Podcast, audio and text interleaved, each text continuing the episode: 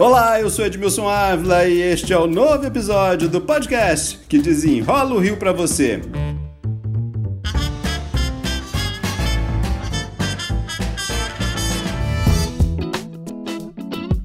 Pais, alunos e professores, ansiosos e preocupados.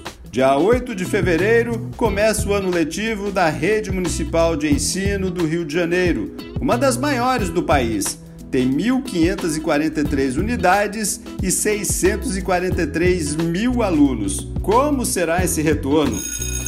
Para desenrolar o assunto, o convidado de hoje é o secretário municipal de Educação, Renan Ferreirinha, a quem eu já agradeço pela participação. Eu vou fazer um pouco papel de pai aqui, para a gente explicar cada passo desse retorno das aulas. Vamos começar aí? Voltamos para o dia 8. 8, todo mundo voltando para a escola ou não? Quem volta? Oi, Edmilson, prazer falar contigo novamente uma oportunidade bacana para que a gente possa explicar o nosso plano de volta às aulas de 2021. E no dia 8 de fevereiro, nós começaremos o ano letivo, que quer dizer que as atividades escolares voltarão a acontecer, mas de maneira remota. Dia 8 de fevereiro, nós começamos com atividades remotas. Todo mundo em casa, então? Exatamente, todo mundo em casa.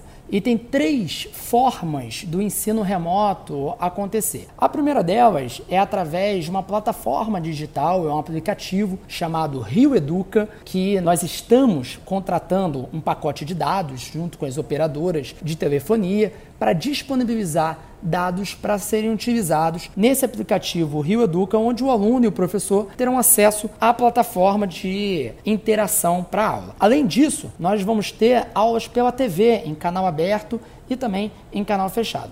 E por fim, tem também material impresso que será entregue ao aluno na etapa de acolhimento. Essa etapa de acolhimento, é importante deixar claro que ela acontece de forma presencial ao longo do mês de fevereiro. O diretor da escola estará entrando em contato, a direção da escola, com as famílias para agendar um horário que deve demorar em torno de duas horas que a, o aluno e o responsável irá até a escola ao longo do mês de fevereiro para pegar material escolar, para pegar o kit escolar, o uniforme e ter orientação de como utilizar o ensino remoto, utilizar a nossa plataforma e como que vai ser o ano de 2021. Agora eu falei que ia fazer o papel de pai aqui, mas vamos lá. E se eu é, na minha casa não tenho internet, uma conexão boa para o meu filho, é, se a gente só tem um aparelho de celular, mas não tem um computador, como é que essa criança vai conseguir se conectar? Esse pacote é aquele que a criança entra e usa o pacote de dados da própria prefeitura, é isso? Essa pergunta é muito pertinente, Edmilson. Primeiro explicar melhor o que é o programa Conectados, que é o programa que nós estamos criando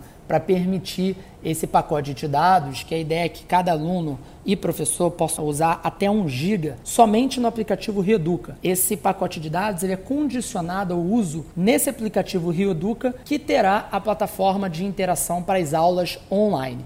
Se o aluno não tiver acesso a um equipamento ou a área que mora for uma área de sombra, como nós chamamos, que não tem serviço de internet, nós teremos também ilhas de conexão identificadas pela cidade, que são escolas municipais, Naves de Conhecimento, que é uma estrutura pública da Secretaria de Ciência e Tecnologia, que tem laboratório de informática e outros locais que poderão estar recebendo esses alunos para utilizar junto um computador, um equipamento. Mas também, se isso não for possível, é por isso que nós estamos oferecendo, além da parte digital, uma programação de aulas pela TV e também estaremos oferecendo material impresso, que terá uma relação muito próxima entre o aluno. O importante é dizer, Edmilson, que essas são políticas públicas complementares complementares para fazer com que ninguém fique para trás. Todos estarão sendo incluídos num processo remoto e presencial assim que for possível para a educação em 2021. Vamos lá, então começamos o ano de forma remota,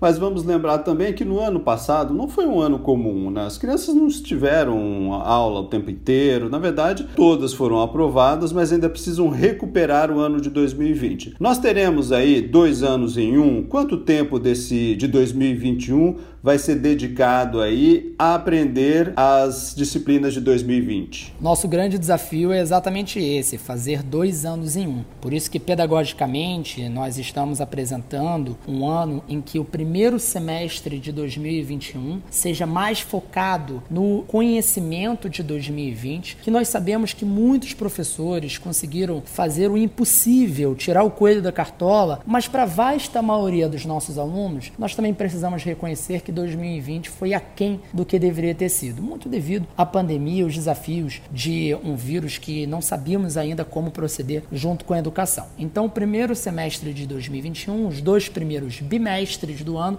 estarão mais voltados para o conhecimento de 2020. E o segundo semestre de 2021 terá mais como foco o ano de 2021 como um todo. Então, nosso desafio, Edmilson, é fazer uma otimização curricular, focar no que os nossos alunos saibam muito bem ler, escrever, fazer as operações, ter um conhecimento interdisciplinar, mas não ficar para trás na fila do conhecimento. Bom, agora vamos avançar então. Falamos que vamos começar remotamente e quando é que a gente passa para o presencial? No dia 24 de fevereiro, nós começaremos o faseamento do retorno presencial. Então, a fase 1 começa com a pré-escola, que são os nossos alunos de 4 e 5 anos, e o primeiro e segundo ano do ensino fundamental 1. Por que isso? Porque nós queremos dar um foco muito claro da nossa gestão no processo de alfabetização. Edmilson, uma alfabetização que não é feita da forma correta, que não acontece na idade certa, isso acaba gerando uma dívida histórica para esse aluno, para esse indivíduo que vai carregando como se fosse um efeito bola de neve, que os conhecimentos futuros não vão ser aprendidos da forma correta, então nós precisamos focar num processo de aprendizagem muito adequado. Por isso que a fase 1 são os anos que antecedem o começo da alfabetização e o primeiro e segundo ano, onde a alfabetização é muito forte. Então nós vamos ter um momento aí onde parte volta e a outra parte fica em casa. Isso, e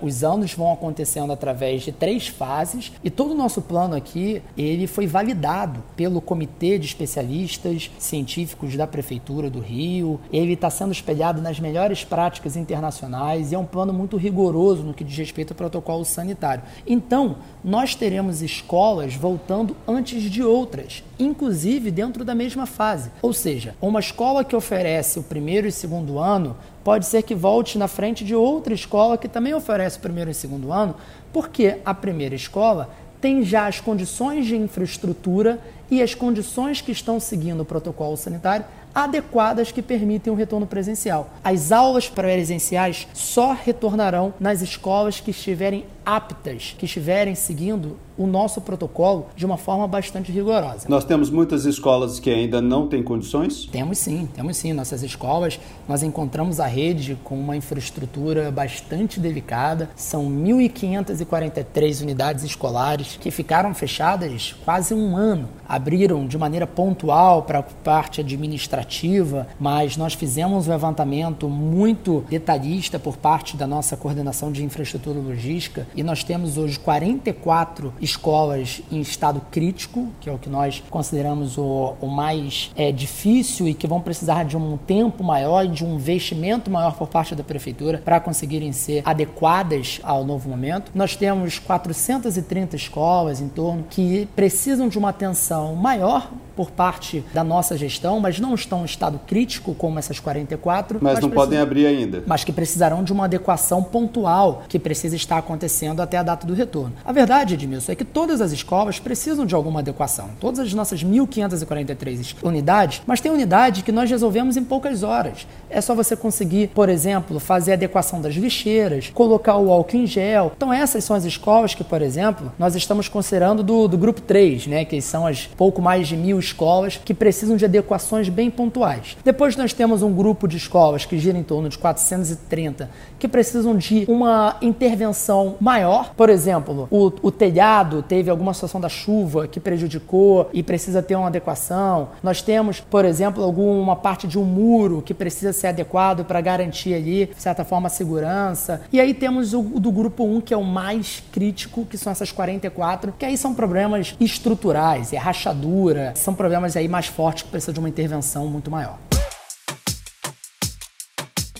Agora vamos às preocupações dos pais, enfim, também dos professores. Se tiver um caso na sala do meu filho, apareceu um caso, ou casos na escola, como vai ser isso para atender as famílias, as famílias que estão preocupadas com contaminação, que têm avós em casa, pessoas mais velhas em casa? Essa é uma das nossas maiores preocupações desde o começo do plano e por isso que nós fizemos um trabalho muito integrado com a saúde desde o primeiro dia. Esse retorno presencial que começa a partir do dia 24 de fevereiro e será faseado. Entre cada fase nós teremos um intervalo de duas a três semanas. Ele será facultativo, Edmilson. Então as famílias escolherão no começo dos bimestres se mandam ou não seus filhos para a escola naquele momento. Mais dito isso, nós queremos muito encorajar as famílias e mostrar o quão sério e o quão integrado com a saúde está sendo o nosso protocolo. E isso nós temos um capítulo do protocolo que é o nosso plano de contingência, que é exatamente isso que você está perguntando. Um protocolo sério, ele prevê o que pode dar errado e prevê uma ação rápida de resposta a isso. Então, se um estudante ou professor for um caso confirmado ou suspeito, toda a turma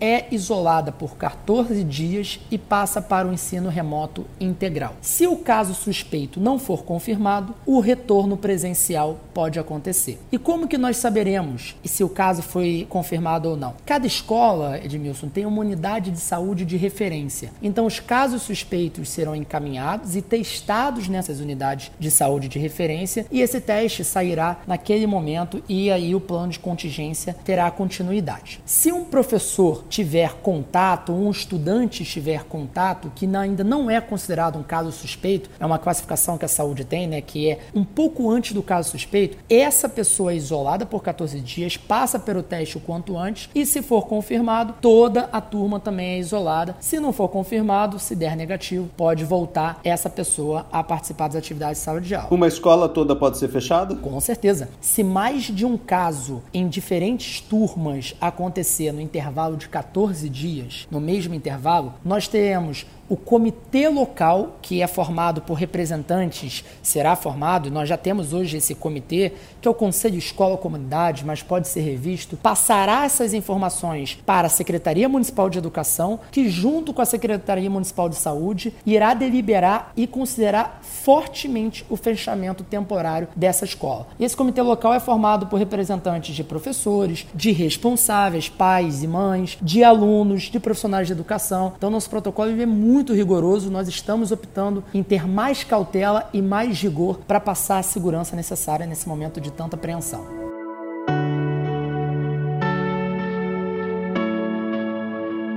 Bom, por outro lado, também há grande preocupação dos professores, e a gente precisa considerar isso fortemente, que há muitos professores com mais de 60 anos, com comorbidades. Como é que vocês estão tratando este assunto com os professores para dar segurança aos professores e também aos outros profissionais da área de educação? Nós estamos em contato direto com todos os nossos profissionais, servidores, incluindo os nossos professores. Eu tenho rodado a cidade conhecendo cada uma das nossas CREs, que são as coordenadorias regionais de educação, conversado em diferentes meios também, para que a gente possa ouvir os anseios, os receios. É, eu tenho pedido para as pessoas listem os problemas de forma concreta para que a gente possa buscar as soluções. E queria aqui deixar claro que nenhuma pessoa do grupo de risco deve voltar ao ensino presencial até que seja vacinado. Isso inclui os nossos professores e profissionais acima de 60 anos, os nossos profissionais com comorbidades e os nossos alunos também que fazem parte do grupo de risco, que não devem voltar, devem ficar 100% no remoto remoto. E também deixar claro que no Rio de Janeiro, Edmilson, muitas pessoas têm nos perguntado sobre a vacinação. Eu tenho, eu, o prefeito Eduardo Paes, mostrado quão prioritário a nossa educação, os profissionais devem ser nesse momento. E o nosso secretário de saúde, Daniel Soran, já disse isso, que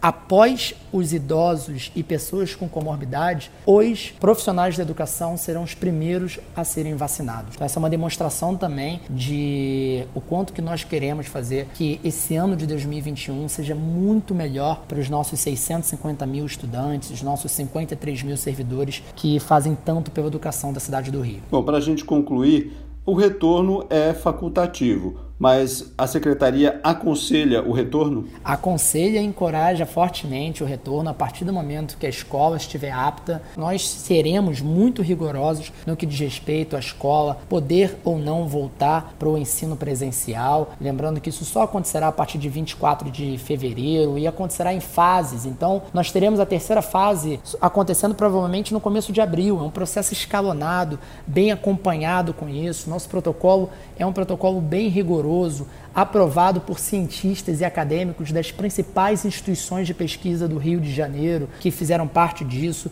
validando esse protocolo, comparando com várias experiências ao redor do mundo. Então, nós estamos preparando as nossas escolas. É o grande foco da nossa gestão agora é fazer com que nossas crianças e jovens possam ter um processo de aprendizagem adequado, possam ter a sua segurança alimentar garantida, porque as escolas oferecem refeições para as nossas crianças que não estão se alimentando bem, que tem o acolhimento socioemocional. É muito triste nós vermos hoje nossas crianças nas ruas sem ter o que fazer, se associando ao tráfico, se associando a outras situações que nós não queremos, ao trabalho infantil, sendo vítimas de abuso. Escola é insubstituível, mas para isso nós precisamos fazer com segurança. E é isso que a nossa gestão está trabalhando arduamente para oferecer. Secretário Municipal de Educação, Renan Ferreirinha, muito obrigado pelas explicações aqui. Obrigado, Edmilson, sempre um prazer. Este podcast teve edição e finalização de Lucas von Seehausen. E eu, Edmilson Ávila, toda semana desenrola um assunto aqui para você. Até o próximo.